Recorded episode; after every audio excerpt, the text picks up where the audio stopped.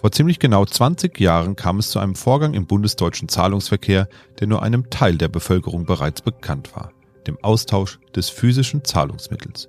Am 01.01.2002 verlor das bisherige Zahlungsmittel, die D-Mark, seine Gültigkeit. Natürlich mit Übergangsfrist. Der Euro wurde zum offiziellen Zahlungsmittel. Mittlerweile hat er sich etabliert in der Welt und bildet neben Dollar, Yen und dem britischen Pfund eine der wichtigsten Währungen im internationalen Zahlungsverkehr. Ein deutlich jüngerer Bekannter, das Coronavirus der Variante Omikron sorgt derweil für gigantische Zahlen bei den Neuinfektionen. Die Börsen scheint's kalt zu lassen. Wie geht es dem Euro heute? Wie geht es weiter mit der europäischen Währung vor dem Hintergrund des digitalen Geldes? Und was erwartet uns an den Märkten in den nächsten Wochen? Wir sprechen drüber in dieser Folge Mikro trifft Makro. Mikro trifft Makro. Das Finanzmarktgespräch der DK Bank. Herzlich willkommen zur 34. Folge von Mikro trifft Makro. Heute ist Donnerstag, der 6. Januar 2022 und ich hoffe, liebe Zuhörerinnen und Zuhörer, Sie sind gut ins neue Jahr gestartet. Der Wiener Musiker und Feuilletonist Otto Weiß schrieb einst, in jedem Jahr sind die schönsten Tage am kürzesten. Und so wünsche ich Ihnen allen viele kurze Tage in 2022 und gut ins neue Jahr. Anscheinend ist auch unser Chefvolkswirt gestartet. Dr. Ulrich Kater, hallo, guten Morgen und ein frohes neues Jahr Ihnen. Ja, hallo. Äh, ich wünsche auch allen Hörerinnen und Hörern äh, und insbesondere natürlich auch dem besten Podcast-Moderator der Welt alles Gute, ein gesundes Jahr und dass wir mal wieder neue Themen kriegen. Ja, das hoffe ich auch schwer. Und ähm, heute gucken wir mal so ein bisschen zurück. Ich habe Ihnen mal was mitgebracht. Kennen Sie das noch? Ich kann es sehen und deswegen, klar, erinnere ich mich, es geht um den Euro. Das sind Münzen. Genau, weil Sie es nicht sehen, liebe Zuhörerinnen und Zuhörer, äh, ganz kurz, ich habe hier ein sogenanntes Starter-Kit aus dem Dezember 2001, da wurden die, glaube ich, dann ausgegeben und man konnte sie bei den Sparkassen und Banken zum Preis von 20 Mark kaufen. Da waren alle Münzen einmal drin, die es so neu gab äh, mit dem Euro. Insgesamt waren es dann 10,23 Euro, die man da für die 20 Mark bekommen hat. Wer irgendwie denkt, dass das was wert wäre und noch zwei, drei davon zu Hause hortet und meint, er hätte da vielleicht einen kleinen ja, Schatz gehortet, dann den muss ich leider enttäuschen. Die Dinger sind leider meistens nur das wert, was drin ist. Ein bisschen mehr vielleicht hier und da mal, je nach Prägung, wo sie herkommen oder so. Aber im Wesentlichen ist das ein emotionaler Wert. Es gibt ein paar Ausnahmen. Der Vatikanstaat hat auch so ein paar Starter-Kits ausgegeben. Die wurden wohl auch handgepackt damals. Ähm, deswegen gibt es da auch nicht so viele von. Die sind ein bisschen was wert, aber alle anderen so aus Deutschland, die sind nicht wirklich viel wert. Deswegen meine Preisfrage an Sie, Herr Dr. Kader. Wissen Sie denn, ähm, wie viele ausgegeben wurden von diesen Starter-Kits in etwa? Und welche Stückelung da drin war? Nee, ich habe natürlich ähm, ein Starter-Kit auch gehabt, aber jetzt auch nicht mehr. Damals ging es ja vor allen Dingen darum, wie viel von der alten Währung äh, lässt man sich noch im Portemonnaie als Erinnerung sozusagen. Ja, genau. Da habe ich ähm, dann auch einen 5-Markschein und einen 10-Markschein, die habe ich noch. Aber ansonsten, nein, ging es ja sehr schnell über in die, in die Nutzung des Euros. Ähm, man hat zwar ganz lange noch gerechnet in D-Mark, einige machen es heute noch, aber jetzt wird es doch sehr, sehr blass, das Zeitgedächtnis an die D-Mark. Genau, insgesamt waren es so 53 Millionen Stück etwa, die ausgegeben wurden von diesen Starter-Kits. Und ähm, die Münzen waren tatsächlich sehr unregelmäßig da drin. Ich habe mir Gedanken gemacht, wieso wurden die eigentlich so da zusammengestückelt? Wahrscheinlich einfach, um auf 20 Mark zu kommen. Das war so meine Idee. Äh, 10 Mark wären ein bisschen wenig gewesen, da hätte man kaum was untergebracht, also mussten es 20 sein. Schöner Schein, den man dann abgeben konnte und getauscht hat gegen dieses Starter-Kit. Ja, Sie haben es eben schon gesagt, damals hat man noch umgerechnet immer, ähm, hat dann immer gesagt, ja, das sind ja zwei Euro, das sind ja, sind ja fast vier Mark oder so und hat sich dann darüber echauffiert, dass ja alles sehr teuer geworden ist mit der Euro-Umstellung, diese sogenannte Euro-Inflation, die es damals gab. War das denn wirklich so oder war das nur so eine gefühlte Wahrnehmung? Also die Zahlen sagen nein. Die, die Inflationsrate im Jahr 2002, als das Bargeld eingeführt worden ist, lag dann am Ende bei 1,3 Prozent. Jetzt haben natürlich schon damals und auch heute noch viele Leute gesagt, ah Mensch, das glaube ich nicht, das ist doch alles ganz anders. Ich erlebe das ähm, sehr verschieden von diesen offiziellen Zahlen und dann wird schnell gesagt, die sind ja auch vielleicht gerichtet, manipuliert sogar gerade.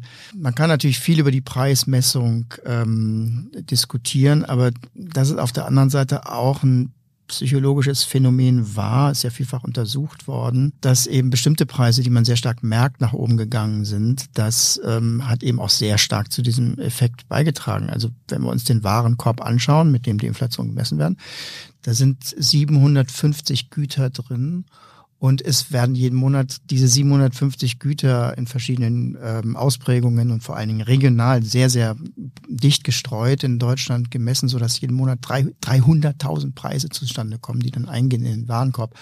Und wenn von diesen 750 Gütern, nehmen wir an, nur fünf wirklich teurer wird, mit denen man täglich umgeht, also das Brötchen Glas Bier, zum Beispiel. das Brötchen, das Glas Bier, das Essen im Restaurant, die Fahrkarte im Nahverkehr, das Kino, der Friseur, dann glaubt man sofort, dass die ganze Welt unbezahlbar geworden ist, obwohl es am Ende dann doch nur fünf Prozent der gesamten Ausgaben sind, die man selbst hat. Und das war ähm, ein ganz großer Teil dieser teure Debatte. Eins war natürlich dann immer noch die Mieten. Ja, die hat man hat immer gesagt, ja, die Mieten haben sich ja auch ähm, eins zu eins mehr oder weniger umgerechnet und sind in der Zeit noch weiter gestiegen.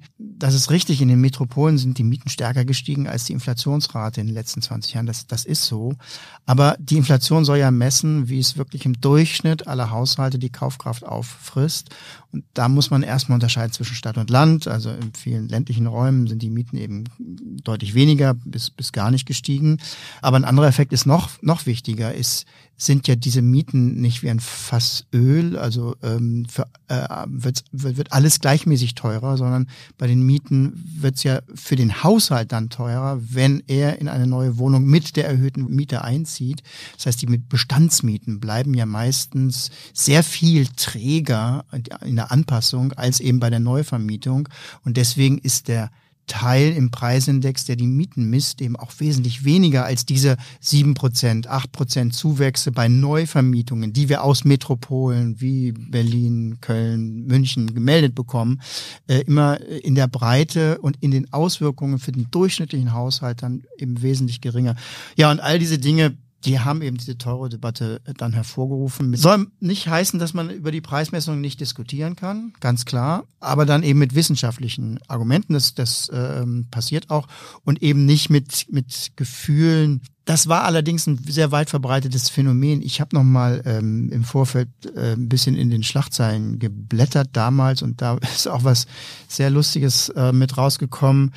Ähm, 2002 hat dann die italienische Regierung gesagt, dass sie ähm, auch noch ein knappen Jahr nach der Einführung vom Euro-Bargeld dann doch bitteschön wieder eine doppelte Preisauszeichnung auch in der alten Lira haben möchte, weil man dem Euro eben nicht vertraute, weil die Teuro-Debatte eben auch in, in Italien war.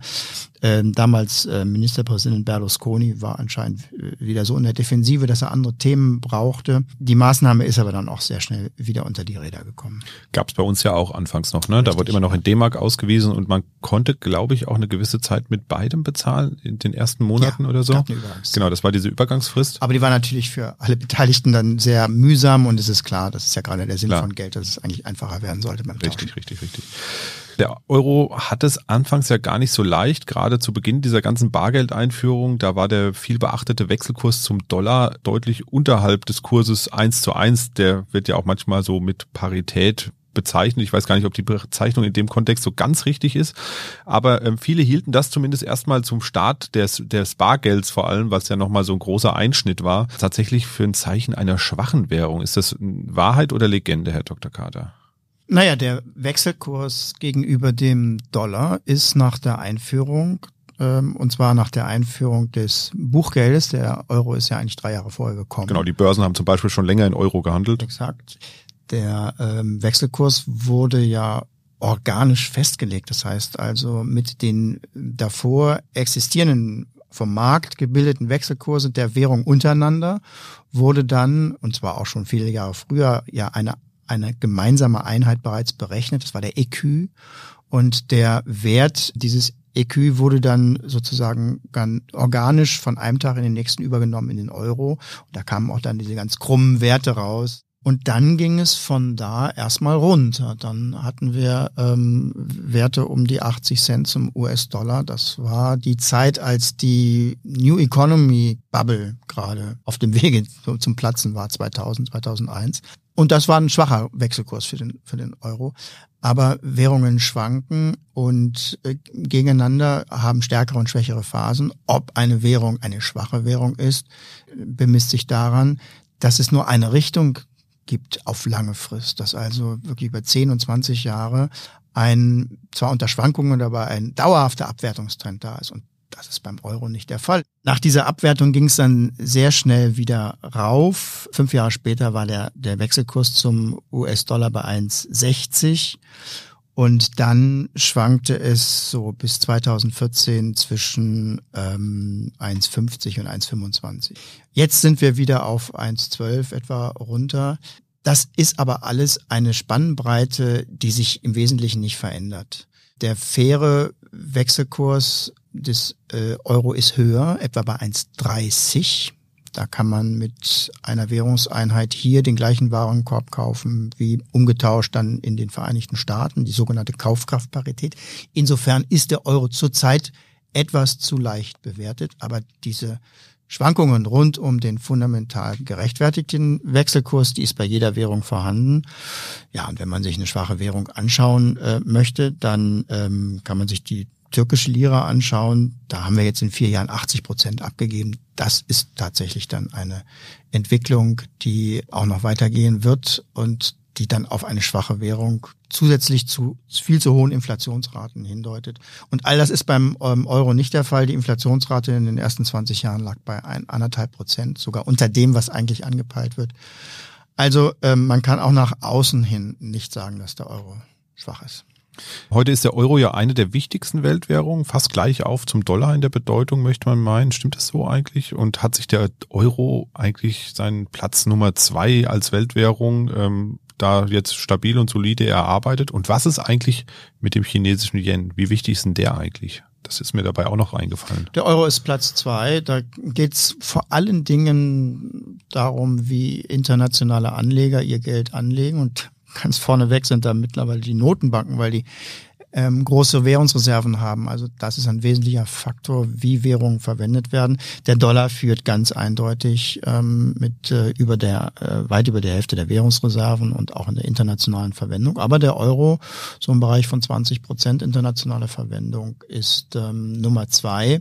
Die chinesische Währung läuft unter ferner Liefen, weil die Chinesen zwar eine internationale Bedeutung haben wollen, aber dafür noch nicht die Voraussetzungen geschaffen haben. Die chinesische Währung ähm, ist nicht frei tauschbar. Und das ist die allererste Voraussetzung für eine internationale Währung. Wenn ich im internationalen Warenverkehr oder Kapitalverkehr mit einer Währung arbeite, dann möchte ich natürlich äh, am besten zu jeder Tages- und Nachtzeit beliebige Mengen umtauschen können und nicht von irgendwelchen Behörden gesagt bekommen, dass das jetzt nicht möglich ist oder dass es Kontingente gibt oder sonst was. Und das ist in China eben noch der Fall. Das wird also noch dauern, aber es wird kommen, dass sich diese drei Währungen den Weltmarkt aufteilen und alle anderen Währungen so kleine Satelliten sind, die in dem jeweiligen Land wichtig sind, aber international keine Bedeutung haben. Es ist ein großes Privileg, eine internationale Währung zu besitzen bisschen so ist das, wie dass man, wenn man in der Industrie die DIN-Norm festlegen könnte für die ganze Welt. Bei der Währung hat es eine ganze Reihe von, von noch weiteren Vorteilen. Man kann sich leichter verschulden. Bis hin zu politischen Einflüssen, die Sanktionen, die die ähm, Amerikaner über den Dollar, Verwendung des Dollars in der Welt aussprechen können, sind äh, sehr einschneidend. Also eine Weltwährung zu haben, ist ein Vorteil und das ist auch ein Vorteil der Länder, die sich zum Euro zusammengeschlossen haben, ihre Wirtschaftskraft, die ja in Europa nach wie vor sehr hoch ist, auch im Währungsbereich auszudrücken. Und das drückt sich darin aus, dass die Europäische Zentralbank deutlich unabhängiger ist in dem, wie sie ihre Geldpolitik gestalten möchte, als das die Einzelwährungen vorher gewesen sind. Man ist nicht mehr so vom Dollar abhängig. Ähm, also insofern ist der Euro auf dem richtigen Weg, aber noch mit einem Abstand zur wirklich alteingesessenen Weltwährung US-Dollar. Ja, wir haben eben über Bargeld gesprochen. Das ist ja, kommt ja so ein bisschen aus der Mode langsam, äh, die letzten Jahre schon. Ich habe das Gefühl, seit Corona ja so ein bisschen für kontaktloses Zahlen äh, gesorgt hat, ist es tatsächlich ja in Deutschland auch immer mehr möglich, auch äh, elektronisch zu zahlen. Also entweder klassisch mit Karte und PIN wie wir das aus der Vergangenheit schon kennen und wie es viele auch schon genutzt haben, aber mittlerweile eben auch kontaktlos oder mit dem Smartphone oder sogar mit der Smartwatch direkt nur noch. Also da äh, tut sich viel und am Horizont dämmern ja auch bereits so digitale Währungen, also nicht nur Bitcoin und Co., sondern eben auch der E-Euro. Und da frage ich mich natürlich, wie wird sich denn der Euro in der nahen Zukunft weiter verändern? Werden wir den E-Euro bald nutzen wie unser Bargeld heute und wird letzteres dann vielleicht ganz abgeschafft oder sehen naja, Sie das, das noch nicht? Ist, das ist so ein bisschen wie bei der äh, Umstellung auf Elektromobilität bei den Autobauern. Wer sein Produkt nicht an die neuesten technischen Möglichkeiten anpasst, der verschwindet irgendwann vom Markt. Und das ist bei Währungen auch so. Und die Technik, da ist die Einführung des Internets die, der ähm, Startschuss gewesen. Die Technik ermöglicht eben heute beim Bezahlen Dinge, die ohne Internet ebenso nicht möglich gewesen wären. Also Echtzeitübertragung, also die, die, die, die Dauer, wie eine Geldeinheit beim anderen ankommt, ähm, und zwar unabhängig davon, wo auf diesem Planeten er ist, dann die Kosten, wie teuer sowas ist, kann man eben im Internet wesentlich geringer machen. Man kann heute auch das Geld smart machen. Man könnte sich vorstellen, dass man Geldeinheiten in der Hand hält, mit denen ich gar nicht an alles kaufen kann, weil derjenige, der sie mir gegeben hat, eine bestimmte Verwendung dafür vorsieht. Also das ist wirklich eine Ausbaustufe, die man, die man überlegt. Smart Contracts heißt ja diese Entwicklung. Ähm, und das sind Dinge, die einfach möglich geworden sind. Und hier darf die EZB eben und wie, wie auch die FED und jeder Anbieter einer Währung eben nicht den Anschluss verlieren. Sonst kommen andere, wie das ja auch schon der Fall ist, und äh, wird, dann wird mit den Füßen abgestimmt oder mit den Portemonnaies am, in dem Fall. Dann nehmen sich die Leute die Währung, die eben am besten funktioniert. Das ist aber, was jetzt hier gerade passiert, ist nicht, nichts Ungewöhnliches, dass sich diese technischen Entwicklungen auch aufs Geldwesen wie auf jede andere Güterart eben ausgewirkt hat. Das ist normal. Wir hatten den letzten richtigen Modernisierungsschub im, im letzten Jahrhundert, im 20. Jahrhundert. Mm, denn da haben wir ja auch schon angefangen, ohne Internet mit elektronischem Geld zu bezahlen. Geld war ja vorher auch schon elektronisch. Wir haben es ja nicht mehr der, äh, zum großen Teil nicht mehr in der Hand gehabt. Das mm, nennt man immer noch und nannte man damals als, als Innovation Giro-Einlagen, Giralverkehr, dass ich also nicht einen Schein einem anderen geben muss, damit ich eine Geldübertragung mache, sondern dass das über Computersysteme äh, geht, wo ein Großteil des Geldes ja nicht mehr anfassbar war, sondern auch nur noch in äh, Computer ähm, und Bytes bestand. Und das hat damals im ja, gesamten Verlauf des 20. Jahrhunderts das Finanzsystem völlig umgekrempelt. Die Bedeutung der Banken, die nämlich dieses Geld verwalten, auch bei der Schaffung von neuem Geld ist dadurch ganz anders geworden als zur Zeit der Goldwährung. Das war nämlich die Stufe davor wo wir zu Anfang nur Gold hatten und dann als ähm, Zwischenstufe der Innovation dann auch schon Repräsentationen von Gold, also Papiergeld, was ja ebenfalls mal eine Innovation gewesen ist. So sieht man eben, wie sich dieses Geldsystem auch in Stufen verändert. Und wir sind halt in einer weiteren Stufe dieser Veränderung. Ähm, das wird für die Geldpolitik auch Neuerungen mit sich bringen. Das ähm, einzig Positive daran ist, dass diese Veränderungen so grundlegend sind, dass sie auch sehr, sehr allmählich und langsam stattfinden. Und das ist der Prozess, in dem wir gerade sind. Wir sind dabei, die Eigenschaften von dem jetzigen elektronischen Geld, das unterscheidet sich von dem bisherigen schon. Bisher war die Giroeinlage eben nur eine Repräsentanz des eigentlichen Zahlungsverkehrsmittels, nämlich des Bargeldes. Gesetzlich ist in Deutschland nach wie vor nur der Schein, das Bargeld eben äh, das Zahlungsmittel und die Giro, äh, Giraleinlage war ein Abbild dessen. Äh, was jetzt kommen wird, ist eben, dass schon eine elektronische Einheit eben das gesetzliche Zahlungsmittel werden wird. Und das hört sich ein bisschen äh, haarspalterisch an, ist aber in der Realität, führt zu ganz großen Änderungen. Aber wir sind in dem Prozess, wo das langsam beginnt und äh, es muss auch noch ja, richtig erforscht werden, was das für Auswirkungen haben wird. Aber die Technik ist nicht aufzuhalten und die wird auch den Euro und unsere Verwendung des Euros bestimmen. Für den Kunden, der sich ja um das berechtigterweise gar nicht kümmern äh, braucht, wird es eben darin resultieren, dass Geldanwendungen im Netz und auf dem Smartphone eben einfacher, bequemer werden. Das ist am Ende das Ziel. Ja, kommen wir mal nach diesem Euro-Ausflug jetzt 20 Jahre Euro äh, mal zur aktuellen Gegenwart. Die Omikron-Variante des Coronavirus und auch 2022 wird uns das Coronavirus noch eine Zeit lang zumindest äh, begleiten, befürchte ich, ähm, scheint sich ja trotz aller Maßnahmen mehr und mehr zu verbreiten. In den USA wurden nun Anfang der Woche an einem einzigen Tag mehr als eine Million Neuinfektionen festgestellt. Das muss man sich vorstellen, das ist ein 330. der Gesamtbevölkerung der USA, die an einem einzigen Tag positiv getestet wurden. Und da muss ich sagen, das hat fand ich schon eine beeindruckend hohe Zahl. Ich habe jetzt auch gesehen, glaube ich, gestern war es in Frankreich 330.000 Neuinfektionen an einem einzigen Tag. Auch das ein sehr hoher Wert. Das heißt also, diese Variante, die greift unglaublich um sich. Und wenn ich mich jetzt mal vor zurückversetze ins letzte Jahr um diese Zeit, wenn wir da diese Nachricht gehabt hätten, da wären die Börsen, ich weiß nicht, ob Sie mir jetzt widersprechen, aber ich glaube nicht, wären die Börsen garantiert total zusammengebrochen, wenn überall die Neuinfektionen derartig nach oben geschossen werden. Wir hatten noch keine Impfungen etc. Ne? Das heißt, mittlerweile lässt es die Börsen ja eher kalt. Man kann sagen, fast komplett kalt, denn das Einzige, was die Börsen heute bewegt hat, waren das Protokoll der FED und äh, nicht die äh, steigenden Infektionszahlen. Das heißt, das Vertrauen der Marktteilnehmerinnen und Teilnehmer in die Impfungen und auch schlussendlich in die Kapazitäten der Gesundheitssysteme scheint ja vorhanden und nahezu grenzenlos zu sein eigentlich. Ja, wir haben es heute Morgen auch gerade das, das Thema ähm, bei, mit der äh, Millioneninzidenz in den USA auch bei uns im Morgenmeeting nochmal diskutiert, weil wir nämlich sofort äh, auf die Mobilitätsziffern in den USA geschaut haben und festgestellt haben, es gibt keinerlei Auswirkungen auch dieser Zahlen auf die Mobilität und auch auf den Restriktionsgrad in den USA. Das heißt, die Regeln werden gar nicht verändert.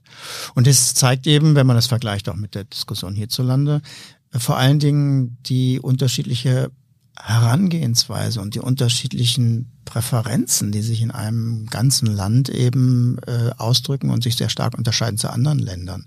Es ist ja nicht so, dass die amerikanischen Inzidenzen, dass die sich nicht auswirken auf die Hospitalisierung. Auch dort äh, steigen die Zahlen an und äh, am Ende auch auf die Anzahl der durch äh, und mit äh, Corona bedingten Todesfälle, die eben in den USA schon während der gesamten Pandemiezeit doppelt so hoch sind wie hier. Darin drückt sich eben ein unterschiedliches äh, Verständnis und unterschiedliche Haltung am Ende der Bevölkerung und damit auch der Politik aus. Zurzeit äh, entwickeln sich so zwei Teile der Welt ähm, auseinander in der Behandlung und Bewältigung von Corona. Das sind Industrieländer, die eben immer besser damit umgehen können. Also Stichwort USA, hohe Inzidenz, keinerlei Veränderung in der wirtschaftlichen ähm, Aktivität mehr. Und den Schwellenländern, die teilweise anders damit umgehen. China hat nach wie vor die Null-Covid-Strategie, was bei Omikron eben ein großes Problem wird, weil die Übertragbarkeit so leicht ist, dass man zu viel absperren muss. Das sehen wir ja auch jetzt schon, dass die ähm, Produktionsunterbrechungen in, in China und die Quarantänen ähm, unglaublich in die Höhe schießen, was für die internationalen Lieferketten natürlich auch kein gutes Signal ist für die äh, fürs erste Quartal. Ähm, aber das auch in vielen anderen Ländern, insbesondere auch da, wo das chinesische ähm, Impfstoff, der chinesische Impfstoff äh, verabreicht worden ist, weil gegen Omikron eben die Wirksamkeit nicht so hoch ist.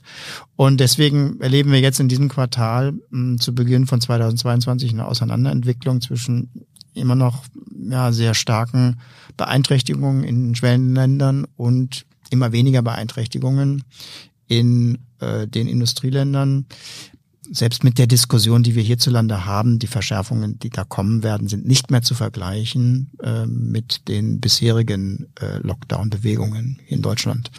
Kommen wir nochmal auf die USA. Vor genau einem Jahr am Abend unserer Zeit wurde von Anhängern des Ex-Präsidenten Donald Trump das Kapitol gestürmt, um die Verkündung des Wahlergebnisses zu verhindern. Mittlerweile ist da ziemlich Ruhe eingekehrt. Das übliche politische Spiel in den USA nahm und nimmt seinen Lauf mit, mit irgendwelchen Dekreten die, und Gesetzen, die verabschiedet werden sollen und nicht durchgehen. Und ich habe das Gefühl, so richtig vorwärts ging es nicht mit der beiden Harris-Administration, wie sie ja immer genannt wird. Zumindest sind mir jetzt keine größeren Fortschritte bekannt, die sich in irgendeiner Art und Weise auf die US-amerikanische Wirtschaft ausgewirkt hätten. Also weder positiv noch negativ. Stecken die so ein bisschen bisschen fest momentan auch noch in diesem Corona-Modus oder woran, was ist da los in den USA? Warum geht's da nicht vorwärts? Na, der Stern ist am Sinken, der ja am Anfang äh, zu Beginn der, der ähm, neuen Administration ziemlich hell gestrahlt hat, weil insbesondere die dunkle Zeit äh, von dem Vorgänger äh, Trump zu Ende gegangen ist und weil man einfach Hoffnung hatte, dass äh, Dinge sich verändern. Aber es zeigt sich ja wohl, dass wahrscheinlich niemand diese Probleme, die inneren Probleme, die innere Spaltung, politische Spaltung in den USA lösen kann. Ähm, auch nicht äh, Herr Biden, der sicherlich versucht, auf ähm, diese Spaltungen einzugehen ähm, und zu versöhnen, aber da ist der Graben eben zu tief und ähm, dementsprechend sind auch keine sichtbaren Erfolge vorhanden. Er frisst sich jetzt etwas fest auch noch an dem alten Problem der Pandemie.